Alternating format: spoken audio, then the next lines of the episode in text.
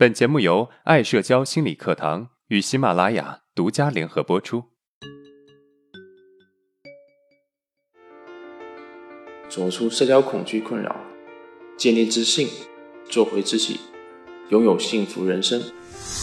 大家好，我是爱社交创始人阿伦。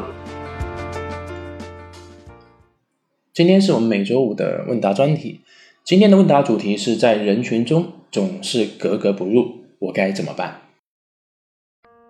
老师你好，我是一个高二的独生女生，父母都有稳定的工作，但曾经闹过离婚，所以说后来又复合了。但这件事情对我的人生观形成很大的影响。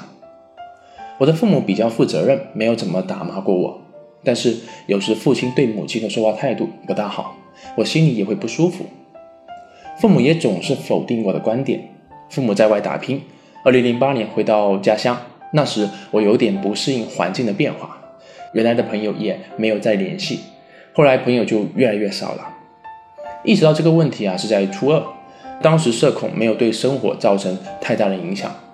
后来我有一个亲哥哥性骚扰我，情节比较严重，之后社恐的症状就加深了，尤其是对异性。我的问题是现在要开学了，心里感到特别的不安、烦躁、焦虑，因为害怕和同学相处。我在学校里没有什么朋友，特别害怕下课。有时看着别人下课时三五成群谈笑风生，而自己只能坐在位置上发呆，内心就有一种失落感，经常会不由自主的哭。哭的时候害怕同学看见，想忍住不哭，却哭得更厉害。我的内心很矛盾，其实我也想交朋友，可是和他们坐在一起却不知道要说什么，特别尴尬。而且许多时候我也和他们聊不来，没有什么共同话题，时间长了特别害怕社交。我该怎么办？你好，从你提供的信息中看到，父母曾经闹过离婚，父亲有时对母亲的说话态度不是很好，以及对你的观点总是否定，可以大概的看出家庭的因素对你的心理状态造成的影响。也许你没有在很小的时候产生心理问题，或者说产生社恐，但是在一定程度上已经为你的社恐埋下了种子。这颗种子在你适应陌生环境的过程中生根发芽，你无法适应环境的变化，这是一种社会功能的退化。你的朋友越来越少，那么你会参与的社交也越来越少。陌生环境让你本能的感到不适应，此时你又缺少良好的社交引导，会导致你对自我的认同深受影响。而这颗种子直到你的某个哥哥对你性骚扰时开始结果。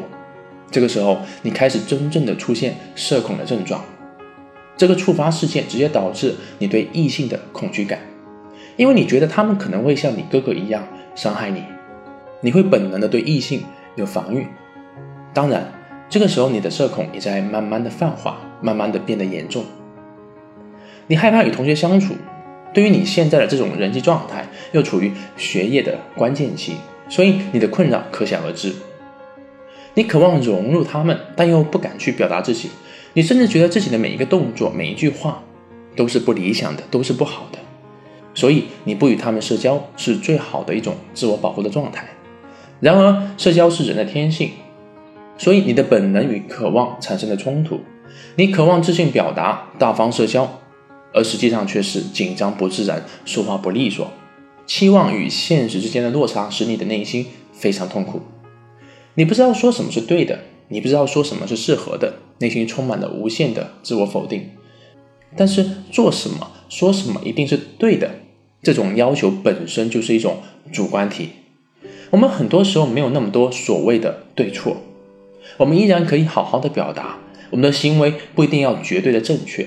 我们都是在成长过程中慢慢的去做到所谓的正确的，只是其他人比你多的是一种对自己不够正确的接纳。所以，我想告诉你，没有那么多的错误，只是你对自己的要求比较高而已。你可以慢慢的去放开自己，做自己，说你自己想说的。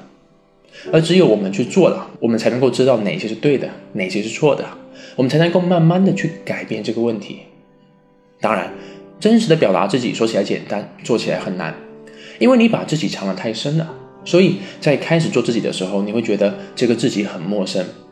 还是畏畏缩缩比较好，因为你已经习惯了掩饰，你不习惯做真实的自己，其实很正常，因为我们把它压抑的太深了，需要一定的时间和耐心去慢慢的迎接它回来。这个过程会有很多的不适应和痛苦，你需要去接纳。这里的做自己，真实的表达自己，就是按照自己内心的想法想做去做去执行，不要要求自己能够百分之百的执行，但要求自己能够尽力的去执行，执行多少是多少，总比你完全不执行。来的要好，因为一点零一的一百次方是越来越大，而零点九九的一百次方是越来越少，多一点是一点，加油，希望你会越来越好。